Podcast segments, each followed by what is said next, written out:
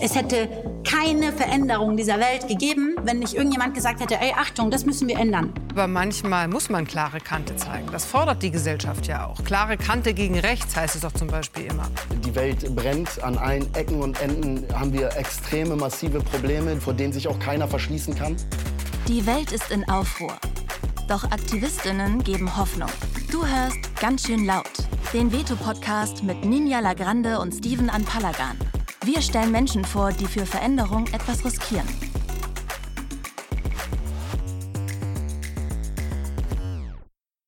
Herzlich willkommen zu ganz schön laut, dem Veto-Podcast. Ich bin Nina Lagrande und ich sage direkt vorab, ich nehme heute zu Hause auf. Es sind noch Ferien bei uns hier.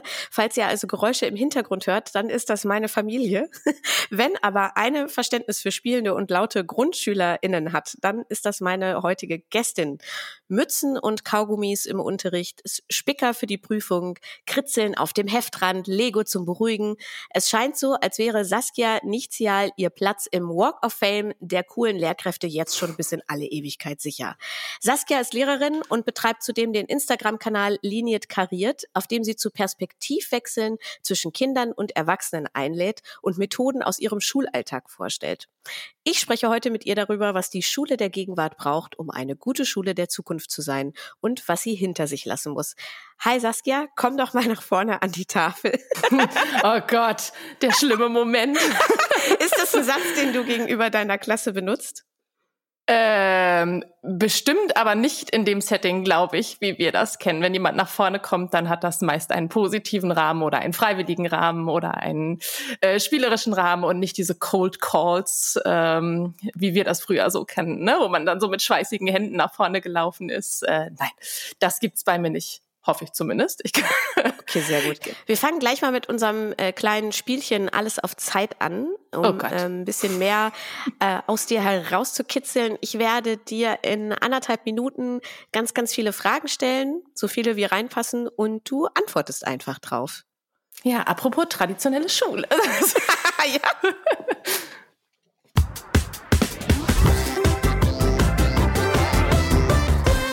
Ganz schön knapp. Alles auf Zeit. Was hast du kürzlich Neues gelernt? Ähm, äh, bessere Raclette-Pfännchen machen. Wann ist es gut, kindisch zu sein? Eigentlich fast immer. Hast du ein Vorbild? Äh, ganz viele, ganz doll meine Oma.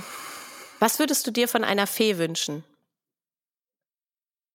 Gesundheit für meine Familie und mich. Mich Was steht dieses Jahr in deinem persönlichen Zeugnis? Mmh, äh, hat einen offenen Blick bewahrt. Welches Unterrichtsfach würdest du gern einführen? Mmh, ganz viel selber auswählen. Was ist dein liebster Poesiealbumspruch? Äh, pff, das weiß ich nicht mehr. Das muss ich gerade echt. So, was so hast du in deiner Schulzeit gern getan, was verboten war? Gekritzelt, gequatscht. Ein Diddlemaus oder Power Rangers? Diddlemaus. Welchen Satz hast du in der Schule gehasst? Mm, reiß dich mal ein bisschen zusammen. Was hat dich die Schule gelehrt? Dass Noten relativ irrelevant sind. Welches Schulbuch steht immer noch in deinem Regal? Mathematik in Übersichten aus der DDR. Man kann die Ferien nicht besser verbringen als mit ganz wenig Terminen. Und das war's auch schon, genau. Sehr gut, fantastisch. Ich habe so laut gelacht. Ich glaube, wir müssen das erklären mit den Raclette-Pfännchen. Ich weiß nicht, ob du dich auf mein Raclette-Pfännchen bezogen ja, hast. Äh, also ich musste gerade daran denken. Ich habe äh, das mit der Banane zu spät gesehen, ja. aber äh, das ist definitiv auf meiner To-Do-Liste für das nächste Silvester. Ich habe nämlich mein Raclette-Pfännchen gepostet. Ich wusste schon, dass das ähm, für Aufregung sorgte mit Banane. Ich habe immer gern Banane im Raclette-Pfännchen. Was hat deine Oma richtig gemacht, dass sie dein Vorbild ist?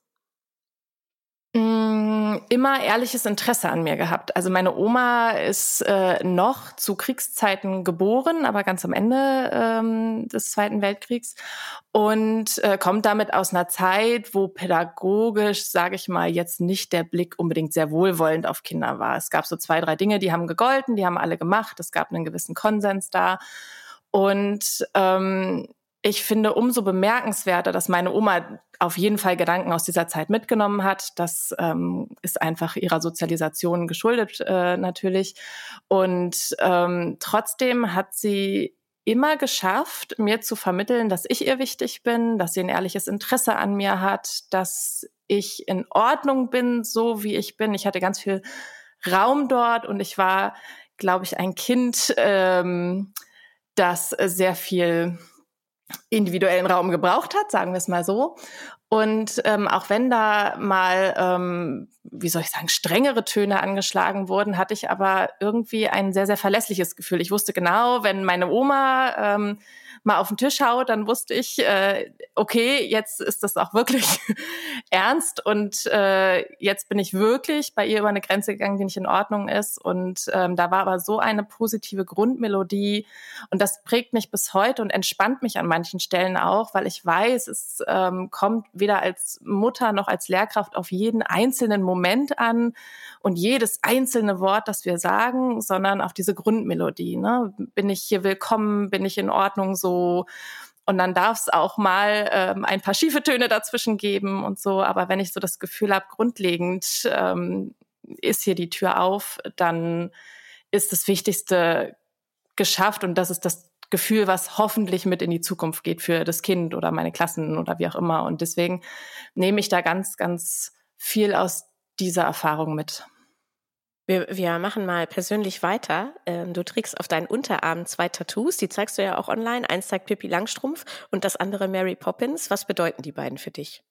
Ähm, bei Pippi Langstrumpf, ich glaube, das ist auch so ein Zitat, das Astrid Lindgren selber mal gesagt hat, finde ich einfach und fand ich als Kind schon bemerkenswert, dass die so viel Möglichkeiten hat. Ne? Die, die hat ganz viel Geld, die ist super stark, die ist selbstständig und autonom, die ist unheimlich klug. Und ähm, ich bin jetzt nicht unter den wohlhabendsten Verhältnissen aufgewachsen, sagen wir es mal so. Also gerade ihr Geld hat mich wahnsinnig fasziniert. Also dass die sich einfach alles kaufen kann, was sie möchte. Und äh, was hat sie damit gemacht? Sie hat es für andere ausgegeben. Ne? Sie hat ähm, gesagt, das gebe ich für die aus, die nicht so viel haben. Ähm, ich kaufe ganz viel Bonbons und das hat sie nie für sich alleine gemacht. Und sie hat auch ihre Stärke ähm, nie äh, für sich irgendwie allein genutzt, sondern hat sich für die eingesetzt, die geärgert wurden zum Beispiel. Und das war was, was mich als Kind wirklich schon echt beeindruckt hat. Und auch die Art und Weise, wie sie so mit Erwachsenen umgegangen ist, sie hat irgendwie schon immer einen respektvollen Ton angeschlagen an, in, in ihrer Sprache, ähm, aber hat einfach sich nicht so komplett untergeordnet einfach. Und das waren so Dinge, die habe ich sehr mitgenommen, aber vor allen Dingen eben dieses, man kann ganz viel Macht haben, wenn man es mit dem Wort betiteln möchte und äh, kann die aber auch einfach sehr vernünftig einsetzen und sehr sozial einsetzen. Und das hat mich äh, schon als Kind ganz, ganz doll beeindruckt und das habe ich mitgenommen.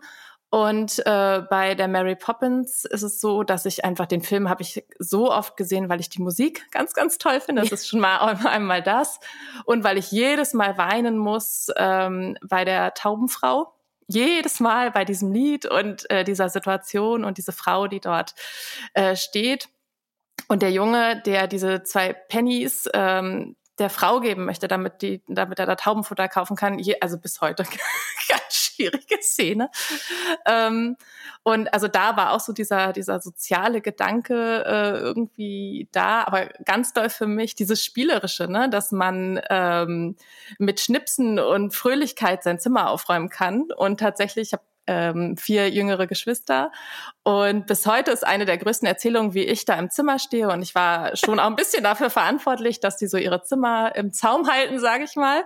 Und wir haben dann Aufräumspiele gespielt. Und äh, dieses, ne, ein Löffelchen voll Zucker ist äh, auch für das, also bis heute für all diese unliebsamen Dinge, seien es eben auch mal schulische Dinge, die man vielleicht nicht mit dem allergrößten Vergnügen tut.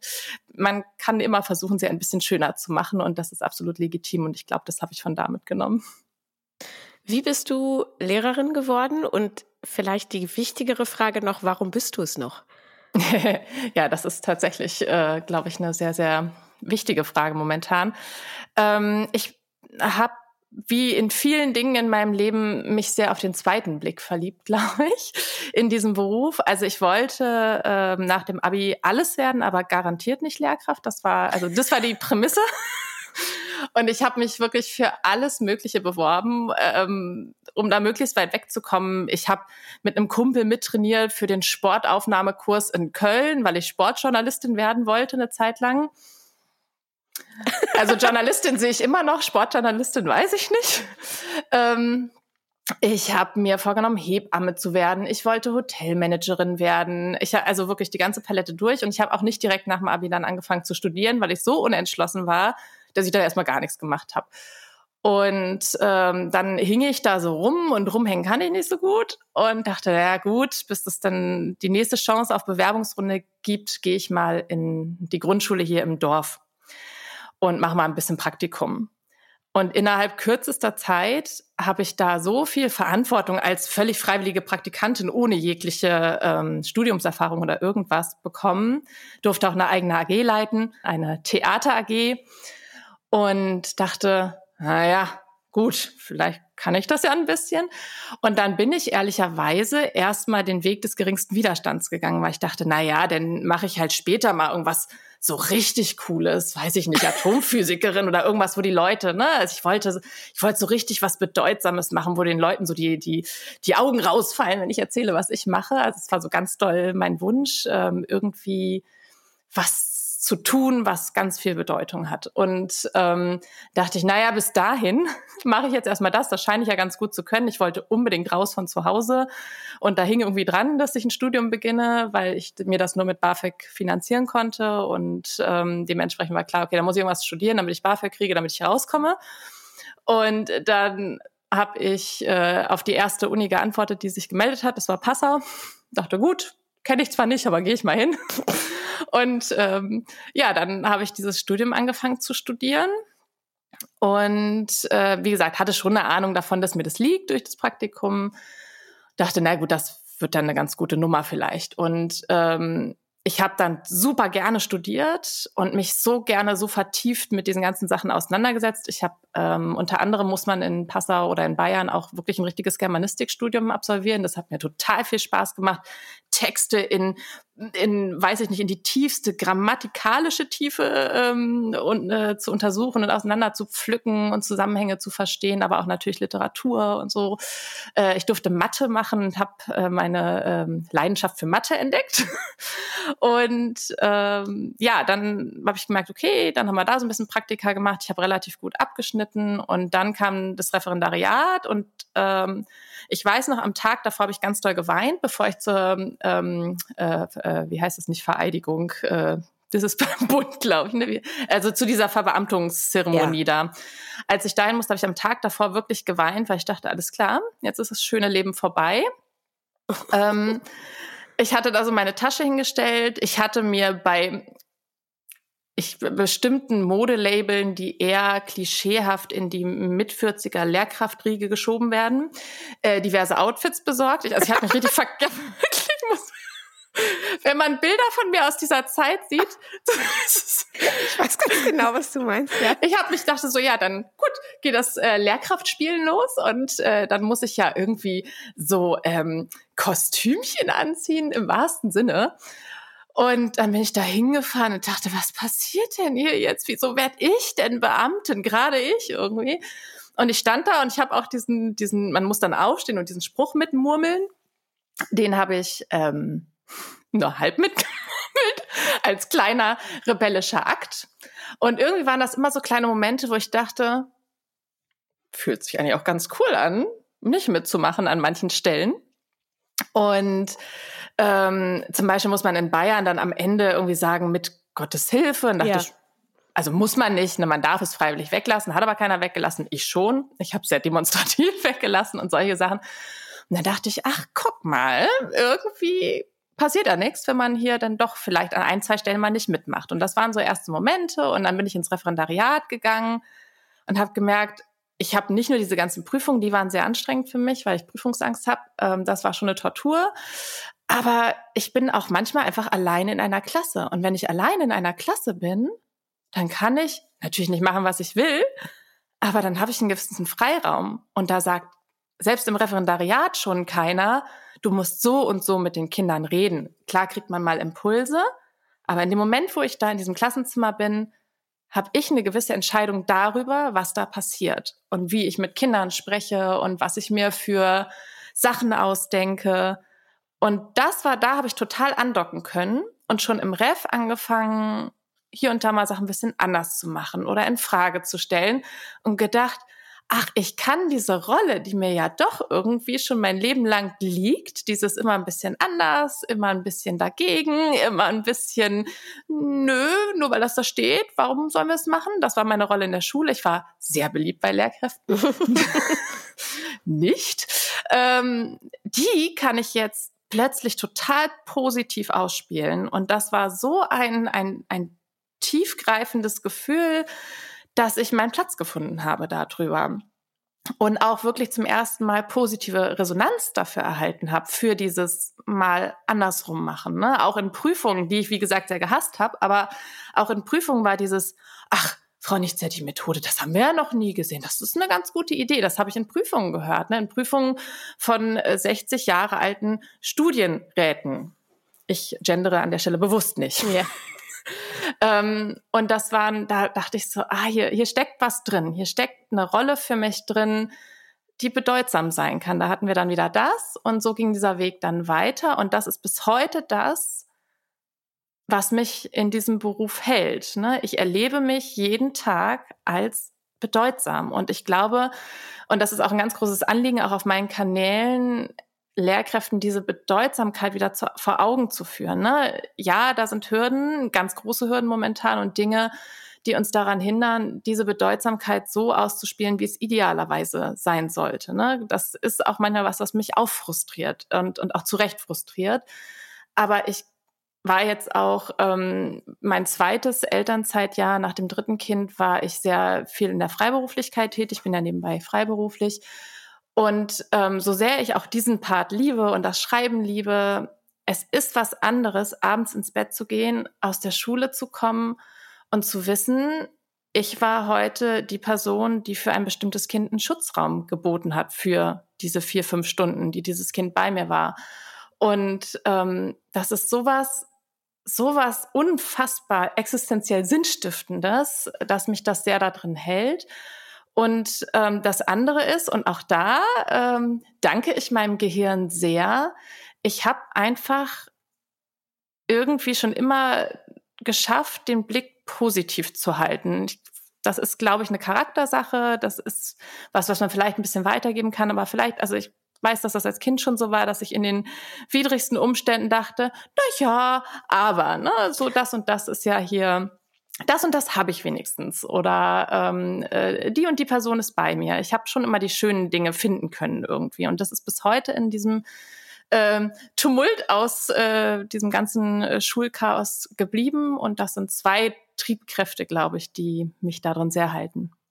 Wie sieht dein Klassenzimmer aus? Nimm uns mal mit. Schön. Äh, ich habe auch mittlerweile äh, in den Pausen bin ich mehr da als im Lehrkräftezimmer. Das hat sich sehr verändert. Und es kommen auch immer Lehrkräfte oder ähm, ja, ich habe ein, zwei Freundinnen im Kollegium, die kommen auch in der Pause dann immer zu mir. Ähm, mein Zimmer, äh, eine Funktion gleich vorweg.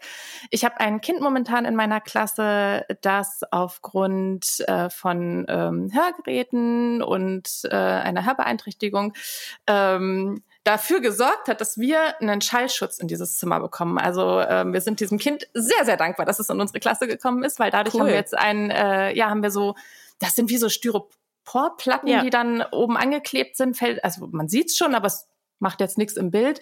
Und man kommt in dieses Zimmer und wird wie in eine Watte gehüllt. Und das Geil, macht, wie so Noise Cancelling Kopfhörer das ist, Raum. Ja, ich habe ein Noise Cancelling Klassenzimmer. Das ist richtig gut. Und das ist das macht so viel aus. Das habe ich, also das war so ein Punkt, ich kann relativ gut mit Geräuschkulissen umgehen. Eine gute Fähigkeit als Lehrkraft. Äh, Glaube ich sicherlich meinem Aufwachsen geschuldet. Ich musste irgendwie lernen, auch im, im Lärm irgendwie die Schotten dicht machen zu können, notfalls. Ähm, aber da habe ich gemerkt, boah, was das ausmacht. Ne? Also was dann eben auch so grundlegende Ausstattung, die wir jetzt nicht beeinflussen können, weil das darf ich nicht anbringen. Das muss ja immer alles TÜV geprüft und was weiß ja. ich was sein. Genau, also das ist schon mal der erste Punkt. Man kommt rein und denkt, Ruhe. Uh, schön. Und ähm, ja, also das Erste, was sicherlich auffällt, wenn man jetzt nur das Klassische gewöhnt ist, sage ich mal, ist, dass da nichts frontal steht. Ne? Also die erste Frage ist, ja, aber wie schreiben denn die Kinder von der Tafel ab? Die können ja da gar nicht hingucken. Ne? Da stehen die Tische zu den Wänden, es stehen Einzelplätze, Gruppentische und die sind aber einfach überhaupt nicht aus, auf die Tafel ausgerichtet, die wir noch nach wie vor haben, aber ähm, der Unterricht ist einfach nicht tafelzentriert.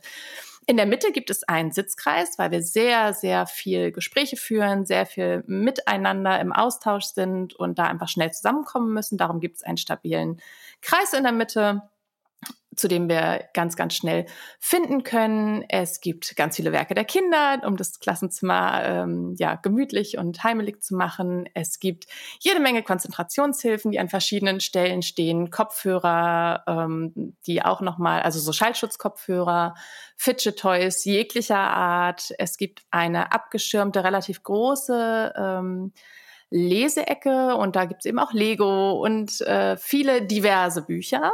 Ähm, es gibt ähm, einen Spielteppich, der sehr beliebt ist, äh, Konzentrationsspiele zum Rückzug. Pflanzen, an denen die Kinder äh, dieses Jahr extrem hängen und die gehegt und gepflegt werden. Das ist ganz, ganz süß.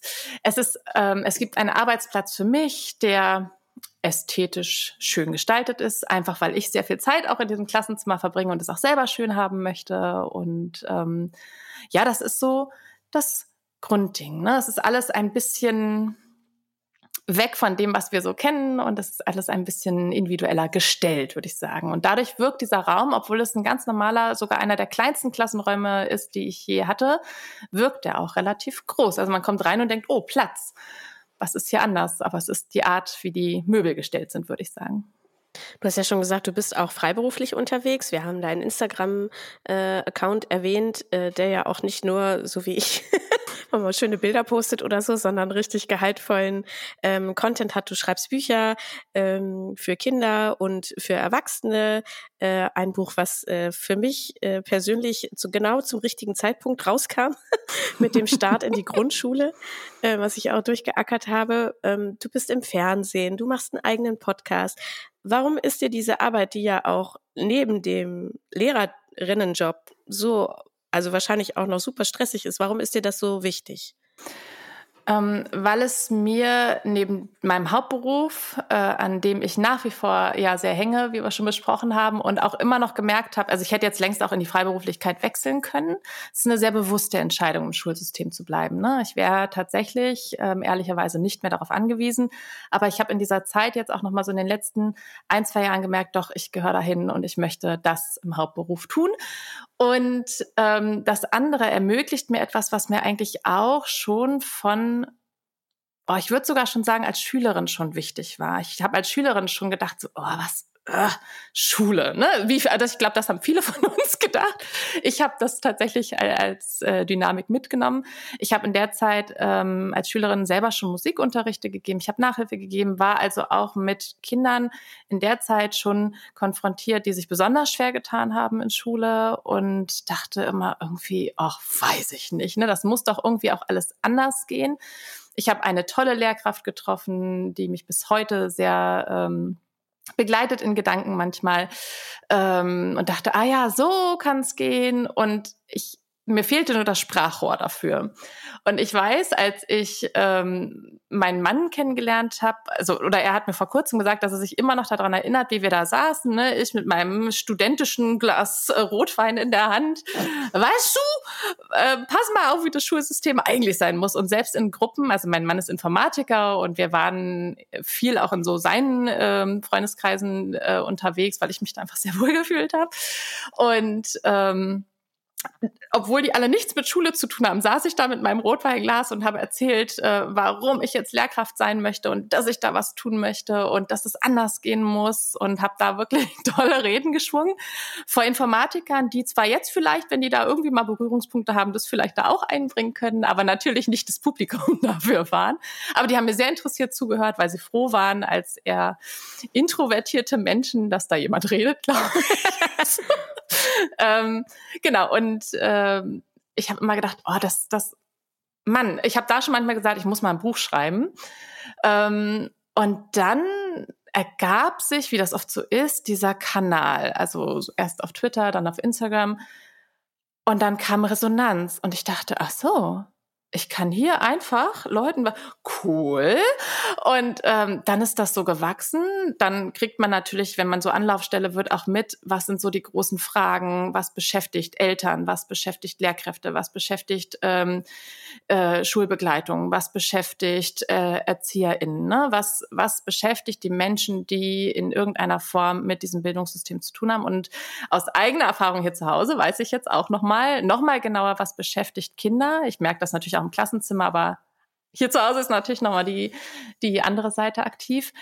Und ähm, plötzlich habe ich, also, ne, du kennst es selber, du hast auch Themen, für, für die du, was heißt, brennst, aber Themen, die dir einfach wichtig sind und wo du, wo du wollen würdest, ne, wo du die Leute manchmal schütteln möchtest und sagen möchtest, ja. Leute, so sieht's aus und es ist doch, ne, das könnt ihr tun, um dieses, äh, um, um dieses Thema ein Stück voranzubringen. Und äh, mir wurde eine Bühne gegeben, beziehungsweise nein, ich möchte mir angewöhnen zu sagen, ich habe mir diese Bühne aufgebaut. Ähm, ich habe mir eine Bühne aufgebaut, bei der mir täglich sehr viele Menschen zuhören. Und ich empfinde das, das ist keine blöde Floskel, als unheimliches Privileg, ein so wertvolles und wichtiges Thema zu haben und gleichzeitig die Chance zu haben, das an ganz viele Menschen weiterzugeben. Und das erfüllt mich mit so einer Freude, wenn ich die Rückmeldung bekomme von Eltern, oh, nachdem du das geschrieben hast, ich bin heute mal zu, oder ich habe heute mal eine Mail zur Lehrkraft geschrieben und mich mal bedankt für das, was sie so in den letzten Jahren gemacht hat, weil das, die macht wirklich einen tollen Job und ich weiß gar nicht, ob sie das weiß. Ne? Und dann, mhm. also ich krieg auch, ne, ich kann es jetzt nicht so zeigen, aber ja. ich, krieg, äh, ich krieg bei sowas wirklich dann auch eine Gänsehaut und denk und, und muss mir manchmal wirklich vor Augen führen, dass das, was ich in meinem Wohnzimmer für mich mache, schön zurückgezogen, wie ich das mag, ähm, das hat einen echten Effekt in der wirklichen Bildungswelt und reißt natürlich nicht äh, die kompletten Mauern ein und hebt nicht alles aus den Angeln, aber geht die Schritte, die jetzt möglich sind. Ne? Und da sind Menschen, die das umsetzen und da finden Lehrkräfte und Eltern zueinander und das ist auch ganz, ganz viel wert, auch wenn es eben noch nicht die große Bildungsreform ist. Und das ist ich, eine Art von, von, von Chance, etwas zu tun und vorwärts zu bringen in diesem Thema, die, die unglaublich toll ist und äh, die ich jeden Tag sehr, sehr schätze. Kurze Werbeunterbrechung in eigener Sache. Mit Veto geben wir Aktivismus eine mediale Bühne. Wir erzählen von denen, die aufstehen und ihre Stimme erheben. Was sie wollen, was sie antreibt, das lest ihr jede Woche neu auf veto-magazin.de.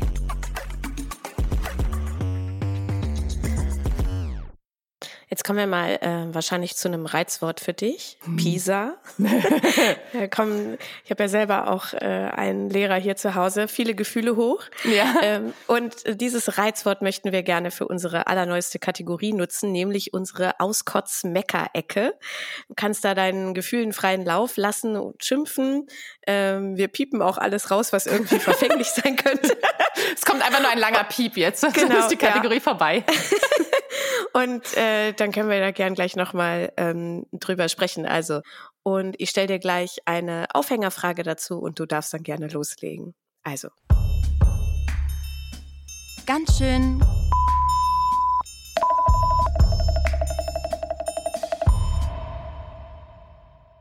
Was denkst du über den großen Aufschrei, den die Ergebnisse der PISA-Studie wieder verursacht haben?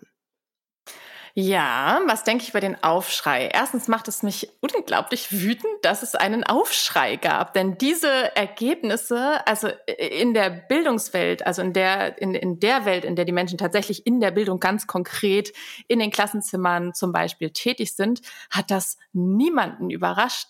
Wie, wie soll das auch anders sein in einem System, das sich wenig mitbewegt hat mit all den ja, gesellschaftliche Veränderung weiß ich gar nicht. Gesellschaft war schon immer divers und unterschiedlich. Ähm, nur darf es jetzt ein bisschen mehr zum Vorschein kommen und äh, dürfen Unterschiede auch mal benannt werden. Und in einem System, äh, das Unterschiede so gar nicht haben möchte und die immer schön ne, glatt bügeln möchte, ähm, ergeben sich dann natürlich, äh, wie soll ich sagen, knallt es ein bisschen aufeinander. Und ich weiß nicht, wie so Erwartungshaltungen auch politisch sind. Ich stehe alleine in einem Klassenzimmer vor, wenn es okay läuft, knapp 20 Kindern, wenn es anders nicht möglich ist, auch vor über 30 Kindern und Jugendlichen, denen ich gleichzeitig in ihrer Individualität gerecht werden möchte. Das ist ja ein innerer Anspruch von ganz vielen Lehrkräften, auch von denen, die vielleicht von außen betrachtet nicht unbedingt immer die, wie soll ich sagen,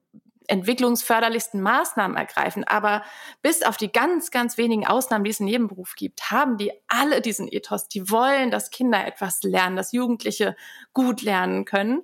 Und dann stehst du da alleine und musst dieses, musst das alles auffangen, musst irgendwie schauen, dass du äh, deinen behördlichen Kram da fertig kriegst, deinen Bürokratiekram fertig kriegst. Du musst Geld in die Hand nehmen, um dein Klassenzimmer auszustatten. Ich will ewig schon ein Video machen, wo ich zeige, wie mein Klassenzimmer aussähe, wenn ich nur das da reinstellen würde, was mir finanziert worden wäre. Plus, wie es aussieht, äh, oder versus wie es aussieht, wenn ich rein investiere. Und ich kenne so gut wie keine Lehrkraft jetzt vielleicht im Grundschulbereich, weil das dann unsere eigenen Klassenzimmer sind. In den weiterführenden Schulen hat man ja nicht mehr immer ein eigenes Klassenzimmer. Ich kenne keine Lehrkraft, die nicht irgendwie investiert. Diese Fidget Toys, die werden mir nicht bezahlt. Die, die, da gehe ich mit meinem eigenen persönlichen Geld los und kaufe die, weil die mir in meinem Unterricht und den Kindern in ihren, ihrem Lernen so unglaublich viel helfen. Es sind keine riesigen Ausgaben, aber ich gehe los und kaufe das selber. Ähm, und äh, dann muss ich äh, dieser Sache gerecht werden. Ich soll äh, das vermitteln. Ich muss äh, traumatisierte Kinder auffangen, die äh, drei Tage nachdem sie wirklich ähm, in Deutschland angekommen sind, im Klassenzimmer sitzen. Und ich möchte nicht sagen, dass vielleicht ein Stück Normalität auch was Gutes ist, aber die müssen begleitet werden da drin. Und ich kann einen, einen warmen Empfang bieten, ich kann einen, einen offenen Raum bieten, ich kann zuhören so gut das sprachlich in dem Moment irgendwie geht. Aber ich kann keine Traumata-Begleitung machen. Ne? Also muss ich irgendwie, was hilft's? Aber ähm, das ähm, fehlt uns. Und ähm, das muss ich auffangen. Ich muss irgendwie schauen, ich muss Elternarbeit leisten ähm, in einem, in einem Umfang, das wäre so wichtig, äh, den ich aber zeitlich irgendwann gar nicht mehr leisten kann. Ich muss irgendwelche, wie wir saßen neulich zwei Stunden lang, saßen fünf hochqualifizierte Lehrkräfte, hoch engagierte Lehrkräfte zusammen im Lehrkräftezimmer für eine Sachunterrichtskonferenz. Und in dieser Sachunterrichtskonferenz hätten wir Projekte planen können, hätten gucken können, oh, was sind eigentlich nochmal schöne außerschulische Lernorte, wo können wir mit den Kindern hinfahren, ne? Denn für manche Kinder ähm, ist es unglaublich wichtig. Da ist Schule manchmal der einzige Ort, an dem sie solche Erfahrungen machen können. Ne? Und äh, wie kriegen wir sowas gut finanziert? Dafür wäre diese Zeit da. Stattdessen saßen wir zwei Stunden in diesem Raum, alle sehr angespannt und wütend und haben ein Mobilitätskonzept erstellt, das wir nie wieder angucken werden. Das steht jetzt in so einem Ordner, aber wir müssen das machen. Alle Schulen müssen das machen. Es gibt auch keine große Vorlage. Das heißt, jede Schule, an jeder Schule sitzen die Leute und das zieht oh so oh viel zeitliche Ressourcen. Ähm, manche Konzepte, ähm, wir mussten jetzt auch ähm, ein Krisen Konzept nochmal überarbeiten, ne? wo nochmal drin steht, wie ist der Ablaufplan im Feueralarmfall. Ja, klar, gibt Konzepte, die sind ganz äh, sinnvoll. Und es ist auch mal okay, sich auch mal theoretisch über manche Dinge im schulischen Kontext Gedanken zu machen. Ich will das nicht immer komplett abbügeln. Aber das war einfach nur totaler Quark und hat zwei Stunden Zeit gezogen, die keinem Kind, nichts, was wir da getan haben, äh, kommt irgendeinem Kind konkret zugute, kommt uns als Lehrkraft zugute, gar nichts. Dann hast du diesen, dann gehe ich nach Hause, habe tausend Dinge gehört, gesehen, emotional aufgenommen, ne, unterschiedlichste ähm, auch Konstellationen, aus denen die Kinder in die Schule kommen, gehe mit diesem Rucksack nach Hause und habe keinen Ort dafür, wo ich ihn abladen kann. Ja, und das alles zentriert sich auf Eltern, auf Lehrkräften, auf Kindern, auf die drei, auf diesen drei Gruppen, beziehungsweise bei Lehrkräften würde ich es noch ein bisschen aufmachen und sagen, ne, alle PädagogInnen, die sich in Schule äh, bewegen. Ähm, und die müssen das alles auffangen. In welcher Welt führt das zu wahnsinnigen, riesigen, tollen Ergebnissen? Ne? Wir sind froh, wenn ein Kind, wenn die Kinder nach Hause gehen und sagen, ja, irgendwie ging vielleicht was vorwärts heute und mir ging es ganz gut da heute. Ähm, aber da noch irgendwelche Ansprüche an, und es wäre ganz gut, wenn wir uns im internationalen Vergleich hier bewegen würden, zu stellen, ähm, brr, schwierig. Wir brauchen einfach, und das ist das Oberste, wir brauchen ganz, ganz dringend Personal. Mit viel Personal kann man das, was sich eben nicht so schnell bewegen wird. Ne? Es werden jetzt nicht äh, übermorgen 20.000 neue Schulgebäude da stehen, die wirklich mal so geplant sind und konzipiert sind, dass sie barrierefrei sind, äh, dass sie lichtdurchflutet sind, dass sie vernünftige sanitäre Anlagen haben. Ne? Das wird einfach morgen nicht da stehen. Das ist einfach so. Um das alles aufzufangen, was fehlt, kann man, also braucht man jetzt akut Personal. Ne? Personal, von außen, das zum Beispiel äh, traumatisierte Kinder begleiten kann, Personal von außen, ähm, das äh, einfach in der Klasse vielleicht sogar mit sprachlich helfen kann und unterstützen kann. Ne? Ich meine, die Digitalisierung hilft da schon. Ne? Ich sitze dann viel mit dem Translator und dann kriegen wir das schon alles irgendwie hin. Aber es könnte auch viel leichter sein. Ne? Und Personal, das auch für uns Lehrkräfte da ist, ne? ähm, Supervisionen ermöglicht, äh, Austausch, wo dieser ganze Gedankenwust und dieser emotionale Rucksack mal hin kann, ne, damit ich morgen wieder da stehen kann und sagen kann, ich habe die Kapazität, ich habe ein offenes Ohr, ich kann das noch in meinen Rucksack reinpacken, da ist wieder Platz drin. Und ähm, das alles außen vor zu lassen und jetzt schon wieder da nur zu sitzen und zu überlegen, ja, aber was muss denn da beim Deutschunterricht äh, anders laufen? Und ähm, ich habe schon ein bisschen das Gefühl, dass Kinder mit Migrationshintergrund hier das Problem sind, oder? oh, da könnte ich, das, und noch strengere Noten bitte auch. Ja, Wettbewerb, nee, das Wettbewerb, ist, Wettbewerb. Genau, genau. Also das ist natürlich auch ganz, ganz wichtig. Und äh, dann natürlich auch schön dieser äh, sofortige Umkehrschluss, dass das, das kommt oder dass das Produkt davon ist, das Ergebnis davon, äh, dass in den letzten Jahren sich mehr Lehrkräfte darum bemühen, zu sagen, ja, fachliches Lernen ist das eine, ist auch wichtig, aber da gibt's auch noch so viele andere Sachen, die fürs Leben vielleicht entscheidend sein könnten oder für die Persönlichkeitsentwicklung. Und das wird natürlich jetzt super genutzt, um zu sagen, ja, guckt mal, guckt euch mal die Ergebnisse an. Du ja. äh, hast es eben schon so ein bisschen erwähnt, du lenkst in deiner Arbeit den Fokus auch auf Faktoren, die das Lernen bei Kindern maßgeblich beeinflussen. Also sei es Stress, Überforderung, Neurodiversität, Lernschwächen oder auch vielleicht einfach Missverständnisse und Anforderungen. Was kann helfen, dass Kinder in ihren, ich nenne es mal, Eigenheiten oder in ihrer Persönlichkeit im Unterricht besser gesehen werden und auch dementsprechend begleitet werden? Also das ist wieder das, was ich am Anfang so ein bisschen gesagt habe. Ne? Da kommt meine Oma ins Spiel. Es geht um eine Grundmelodie. Ich weiß natürlich auch, dass ich nicht jedes Kind zu jedem Zeitpunkt komplett genau äh, in dem Bedürfnis abholen kann, das es in dem Moment gerade hat. Und das ist auch nicht, das finde ich auch nicht das reale Ziel. Ne? Es ist ja schon ein, ein Lernen, ähm, eine gute Balance zu finden, auch für Kinder, ähm, gerade wenn sie im Grundschulalter sind, geht das auch langsam los, dass das Gehirn in seiner Entwicklung so weit ist, dass sie sagen können, okay, es gibt mich und es gibt eine Gruppe. Und es sollte schon das Ziel sein, dass es beiden Seiten gut geht. Ich muss mich gut fühlen, so grundlegend, ne? Ich muss mich an, ich muss gut hier ankommen und ich muss mich grundlegend wohlfühlen. Aber da ist auch eine Gruppe, die mit weiteren Individuen, die auch ein Recht darauf haben, dass sie sich so fühlen dürfen. Und das ist eine große, große Aufgabe, die wir Lehrkräfte da haben und äh, die auch Familien ja haben. Ne? Da geht's ja auch immer um dieses Austarieren von, okay, ähm, fühlt sich hier jeder gesehen, fühlt sich hier jeder äh, ernst genommen in seinen Gefühlen und Bedürfnissen und ähm, kommen wir aber irgendwie auch als Gruppe zusammen, ne? als Familie. Und in der Schule ist es nicht anders nur in etwas größeren ähm, Dimensionen und, und das ist der Unterschied, natürlich in einem Raum, der künstlich erzeugt wurde. Ne? Mhm. Also das ist so, das macht's an manchen Stellen ein bisschen schwieriger und an manchen Stellen ist es aber vielleicht auch ein Rahmen sozusagen, den man da nutzen kann. Und ähm, mein Bild ist immer das, ähm, der äh, offeneren Lernumgebung. Ja? Also wenn ich von vornherein also wenn ich jetzt an diesem starren Ding festhalte und meinen Rahmen so halte, so klitzeklein halte, dann werde ich mich aufreiben daran, allen gerecht zu werden, die aus diesem Rahmen fallen. Und das werden relativ viele Kinder sein. Ähm, und dann versuche ich, okay, dann kann ich den tollen Anspruch haben, dann kriegst du noch das und du noch das. Du brauchst gerade das, alles klar. Ich werde mich zerreißen und im, im schlimmsten Fall daran kaputt gehen. Das ist nicht zu leisten. Wenn ich aber von vornherein den Rahmen aufmache und offener mache und sage und, und mehr von vornherein mitdenke, und das ist was Grundgesellschaftliches, was wir Lehrkräfte da tun, ne? Ähm, oder das sollte was Grundgesellschaftliches sein, wenn ich den Rahmen von vornherein aufmache, von vornherein viel mehr Kinder mitdenke, viel mehr Möglichkeiten habe, bestimmte Bedürfnisse äh, in ihrer Unterschiedlichkeit wahrzunehmen, dann ähm, braucht es noch Vereinbarungen für diesen Rahmen. Ne? Also ich kann nicht sagen, so, hier habt ihr, hier habt ihr alles, da liegt das, da liegt das, viel Spaß dann auch. Ne? Ich komme in einer Stunde wieder.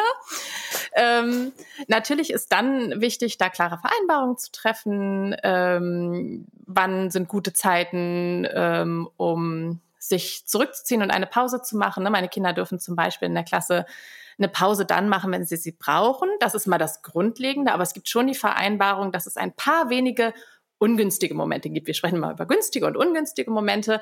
Und wenn ich gerade etwas ganz Wichtiges ankündige für die nächste Stunde oder weil in Sport irgendwas anders ist, dann ist natürlich gerade da ein ungünstiger Moment, um draußen mhm. Seilspringen zu gehen. Und das können Kinder aber sehr gut ähm, leisten, wenn das gut äh, routiniert ist.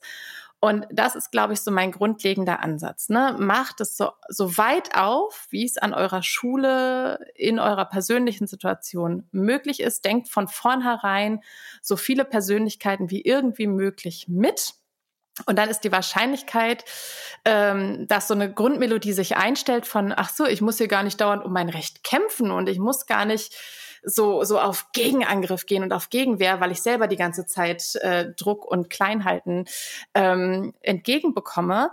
Ähm, ach so, also das nimmt auch in, in diesem Sozialverhalten oder in diesem herausfordernden Verhalten ganz viel Wind aus den Segeln. Ne? Wenn Kinder von vornherein das Gefühl haben, ich muss nicht immer so unglaublich darum kämpfen, wahrgenommen zu werden, verstanden zu werden.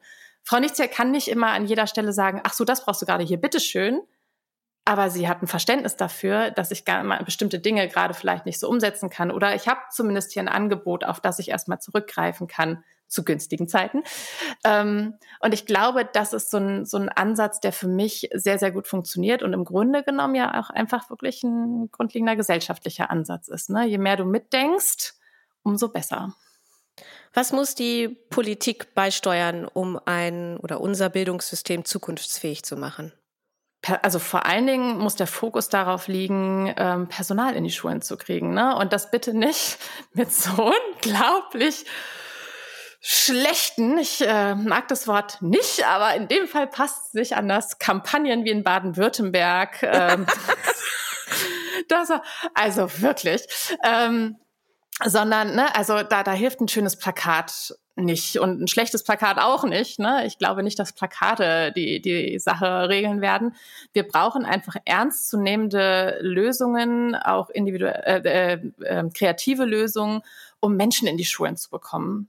In welcher Form und wie auch immer da, ne, ich werde ganz oft gefragt, was müssen wir denn jetzt alles tun? Und dann sitze ich da und sage, ich bin eine Lehrkraft, eine Person aus diesem Land, die im Bildungssystem tätig ist. Ich kann sagen, was wir brauchen. Das kann ich wirklich, äh, das können Lehrkräfte besser als jede andere Person sagen, was ganz, ganz dringend gebraucht wird. Ähm, aber wie toll wäre es, wenn ich jetzt alle Lösungen hier so, bitteschön, hier ist mein Ordner, könnt ihr so nehmen. Ähm, ne, da sind hochbezahlte Menschen, ähm, wie du eben sagst, ne, der, der politische Rahmen, äh, die werden, das ist deren Job, sich da hinzusetzen. Die haben, haben den Rahmen dafür, sich hinzusetzen und zu überlegen, was kann man jetzt tun. Und ein Fokus davon muss eben unbedingt Personal sein. Da gibt es gar kein Wenn und Aber.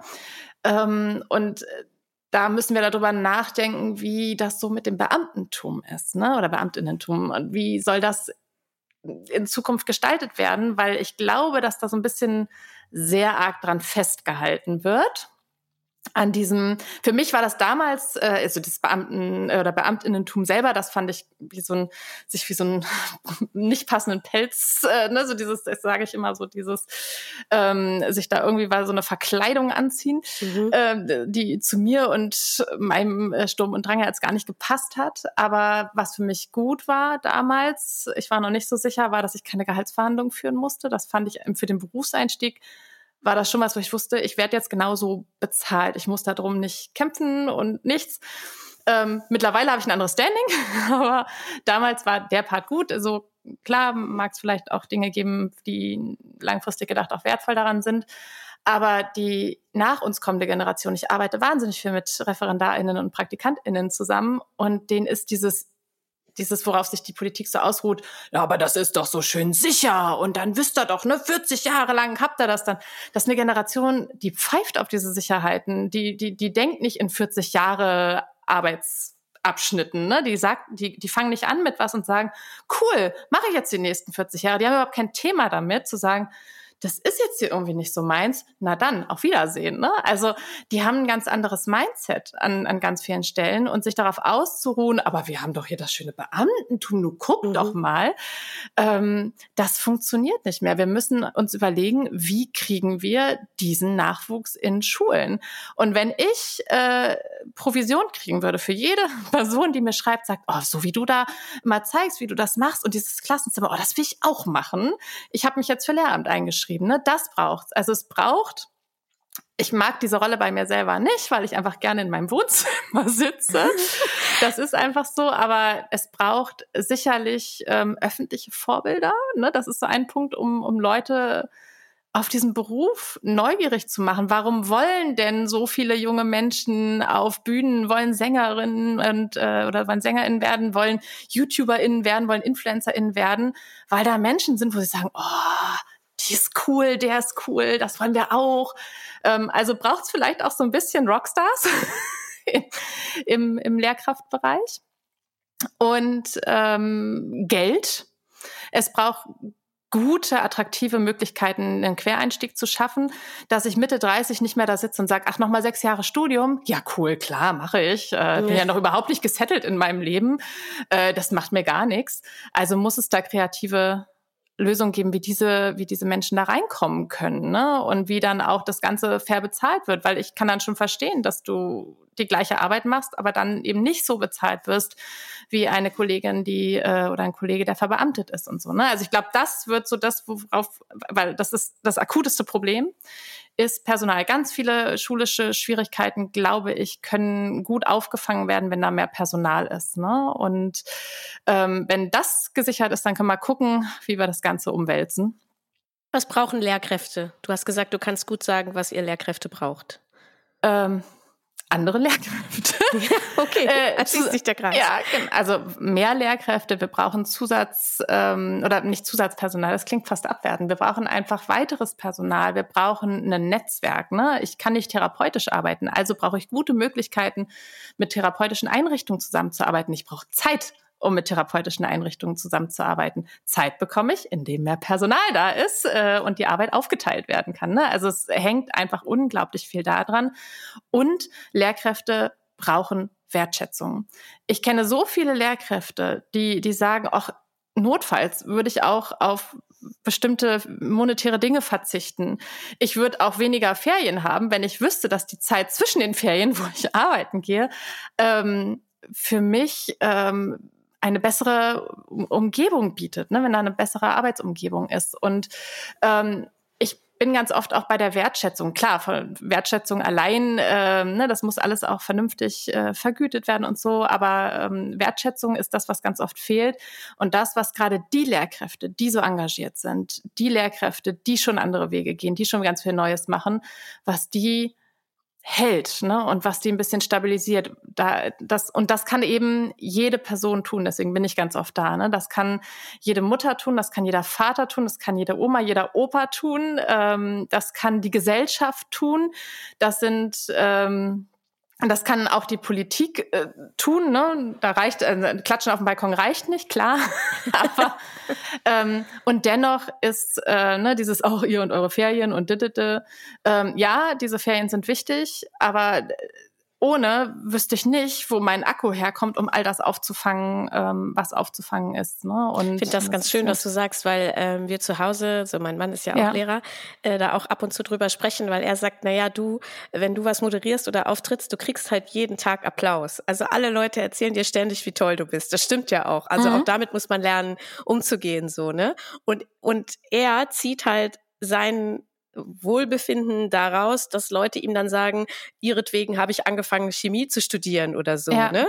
Oder ja. das äh, war ein ganz toller Ausflug und da denke ich noch daran zurück. Oder sie waren, sind ein toller Lehrer, wenn dann Eltern kommen und sagen, der hat, weiß ich nicht, von einer vier auf eine zwei oder drei geschafft oder so. Ja. Eltern sind Noten halt dann immer noch sehr wichtig oder sowas. Ne? Das, das bestätigt das total, was du sagst mit dieser, äh, mit dieser Wertschätzung, die wirklich auch aus ganz kleinen Dingen ähm, ja. entstehen kann. Zum Schluss darfst du jetzt noch mal träumen. Was sollte Schule für ein Ort sein? Vor allen Dingen ein Ort, an dem Unterschiedlichkeit sein darf. Also ich glaube, das ist so aufgrund auch meiner eigenen Geschichte so, so der Punkt, an dem ich merke, dass das einen riesigen Unterschied macht. Natürlich ein Ort, an dem auch qualitatives Lernen möglich ist. Klar, das bleibt, aber davon gibt es schon gute Ansätze in Schule. Aber ein Ort, der nicht sagt, ah, wie kriegen wir jetzt hier diese Unterschiedlichkeit auf ein möglichst ähnliches Level, sondern ein Ort, der sagt, Unterschiedlichkeit ist doch was unheimlich Wertvolles, denn ähm, es gibt in der Gesellschaft, im Berufsleben, in Gruppen ganz viele Aufgaben, ganz viele unterschiedliche Aufgaben und es gibt so viele Momente in Schule, wo gerade im Projektbasierten zum Beispiel, wo dann so Möglichkeiten entstehen und man den Kindern richtig vor Augen führen kann, jedes Kind hier in diesem Klassenzimmer kann etwas besonders gut, was dieser Aufgabe gerade zuträglich ist. Und dann geht es nicht darum, diese Unterschiedlichkeit oder diese Fähigkeiten in eins bis sechs zu, eins bis sechs zu kategorisieren, denn ähm, vermeintlich einfache ähm, Aufgaben, die da erledigt werden. Zum Beispiel sage ich immer, für mich sind Routineaufgaben, ne? ich habe ein neurodivergentes Gehirn, Routineaufgaben das sind vermeintlich von außen betrachtet die einfachsten Aufgaben überhaupt. Für mich sind die ein Riesenberg. Gib mir irgendwelche komplexen Weltformelzusammenhänge, kein Problem, bin ich sofort dabei. ähm, Ne, also dann zu kategorisieren, na ja, das war jetzt ja aber auch eine ziemlich einfache Aufgabe, ne? Oh, oder der oder die hat aber nur das und das gemacht. Nee, nee, nee. Ähm, da, diese Bewertung dieser unterschiedlichen Fähigkeiten, dieser unterschiedlichen Stärken in irgendwie sechs komische Schubladen, die darf gerne ganz, ganz, ganz weit weg. Und dieses Verstehen von jeder Beitrag zu dem, was hier gebraucht wird, zu einer Arbeit, zu einem Gruppenprojekt, zu einem Miteinander. Auch das sind ja wertvolle Dinge hat einen großen, großen Wert und das wiederum sorgt bei jedem Kind in meiner Klasse dafür, dass es ganz viele Momente hat, in denen es merkt, ich kann was, was wertvoll für mich ist, ist ein gutes Gefühl und ich trage etwas zu der Gruppe bei, genau in den Möglichkeiten, die ich kann. Und manchmal werde ich vielleicht ein kleines bisschen geschubst über ne, das, was ich schon kann, hinauszugehen. Das ist, geht ja schon auch um Weiterentwicklung. Und ich glaube, dass wenn wir das in Schule hinkriegen, verlässlich, nicht nur an einzelnen Stellen, wo Lehrkräfte schon so arbeiten, dann haben wir was geschafft, was für die Gesellschaft ganz wichtig ist. Wenn diese Kinder als nachfolgende Generation in die Gesellschaft gehen mit dem ganz tiefen Wissen von jeder Mensch leistet in seinem Rahmen Wertvolles für eine Gruppe. Und das ist nicht weniger oder mehr wert als ganz komplexe Aufgaben. Ähm, dann haben wir in Richtung auch einer ja, gemeinsamen Gesellschaft, einer ähm, inklusiven Gesellschaft ganz, ganz viel geschafft. Und ich glaube, das, das ist ja das Tolle an unserem Beruf. Bei uns kann es auch anfangen. Wir haben zum Abschluss immer eine Kategorie, wo du Werbung machen darfst für andere Leute, die du toll findest, denen man folgen sollte, für Projekte, die du unterstützenswert findest, was auch immer, was dir einfällt. Ich spiele den Jingle ab und du darfst deine Werbeanzeige loswerden. Oh, ganz schön wichtig. Platz für deine Werbeanzeige. Da sind wir ja bei meinem allerliebsten Thema. Ich kann ja Werbung überhaupt nicht. Bin ich ganz furchtbar schlecht drin. Ähm, und äh, ich möchte an der Stelle einen Gedanken vielleicht mitgeben, der mit Werbung im entferntesten zu tun hat. Ähm, denn ähm, ich könnte jetzt tausend äh, Organisationen nennen, die sich dafür einsetzen, dass in Schule ein bisschen mehr Bildungsgerechtigkeit ähm, herrscht. Zum Beispiel, wir haben an Schulen äh, in Bayern, als ich da noch war, hatten wir ein Projekt, das ermöglicht hat, da war ein Schulfrühstück morgens und da durften sich äh, alle für anmelden, die aus unterschiedlichsten Gründen nicht geschafft haben, zu Hause zu frühstücken, ne? aus welchen Gründen auch immer das war. Das sind alles, alles tolle Projekte. Aber ich möchte, Appellwerbung dafür machen, ähm, Geld zu investieren, dass all diese Dinge gar nicht mehr wichtig sind, dass es all das so gar nicht mehr gibt, weil das alles im System verankert ist. All die tollen Dinge für Schule. Es gibt so wunderbare Vereine. An dieser Stelle ein Riesendank an alle, die das machen und sich da tagtäglich einsetzen. Es gibt tolle, es gibt Nachhilfeinstitute, die bestimmt auch Wertvolles leisten. Es gibt Menschen, die Eltern auf diesem Weg an die Hand nehmen und äh, beraten. Und auch ich verstehe, dass das ganz, ganz wichtig ist, mache ich ja selber. Ähm, aber eigentlich, immer wenn ich dafür Werbung mache, denke ich mir innerlich so ein bisschen, oh Mann, eigentlich müsste diese Werbung völlig überflüssig sein, weil es nichts davon braucht, weil das alles im System verankert ist und auch dort ähm, finanziell, finanziert wird, politisch finanziert wird, ne, aus, aus dem Topf kommt und nicht letztendlich von Eltern bezahlt wird, die sich das halt leisten können und äh, andere dann eben leider nicht. Ähm, oder man muss irgendwie rumrennen und groß irgendwie SponsorInnen zusammensammeln. Deswegen fällt es mir ganz, ganz schwer, Werbung in diese Richtung zu machen. Ansonsten möchte ich ähm, Werbung für ein Verhalten machen. Ich möchte Werbung dafür machen, ähm, loszugehen und Lehrkräfte zu unterstützen. Das kann jede Person, die diesen Podcast gerade hört, tun. Egal ob als Eltern oder ob ihr FreundInnen habt, die Lehrkräfte sind, ne? Einfach das nächste Mal, da hast du schon wieder Ferien. Einmal das so mittags zu Hause. genau. Das mal so, so kurz runterschlucken und den Impuls drin halten und äh, vielleicht ehrliches Interesse an dem Beruf zeigen oder ähm, einfach Wertschätzung für diese Tätigkeit äh, zeigen. Äh, als Eltern ähm, immer mal wieder auch den Perspektivwechsel einnehmen, auch wenn man nicht mit allem einverstanden sein muss, dass da trotzdem bestimmt eine Person sitzt, die sich das, die sich was dabei gedacht hat und ziemlich sicher eigentlich was Gutes dabei gedacht hat, auch wenn es vielleicht nicht immer im Outcome dann so war, ähm, wie man das selber unterstützen würde. Dafür, glaube ich, möchte ich Werbung machen. Das ist eine sehr schöne Werbung. Ich mache nochmal Werbung für deinen Instagram-Kanal, Liniert Kariert, und für, äh, du hast mehrere Bücher geschrieben. Ich fand ganz toll Hallo Schulanfang. Also das will ich hier auch nochmal genannt haben. Wir verlinken das auch alles gerne. Vielen, vielen Dank, Saskia, dass du dir heute die Zeit genommen hast und heute hier warst und unsere Fragen beantwortet hast. Danke dir. Vielen Dank für den Raum, den ich bekommen habe. Dankeschön. Das war ganz schön laut, der Podcast des Veto Magazins. Folgt uns gerne auf Instagram und TikTok und dann hört ihr uns in zwei Wochen wieder mit einer neuen Folge. Tschüssi!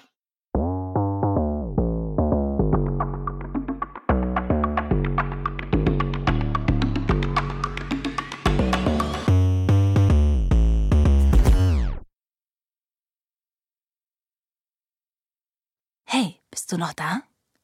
Dann bis bald. Du hörst ganz schön laut. Den Veto-Podcast. Alle zwei Wochen. Überall, wo es Podcasts gibt. Und bis dahin, folgt uns auf Instagram und TikTok.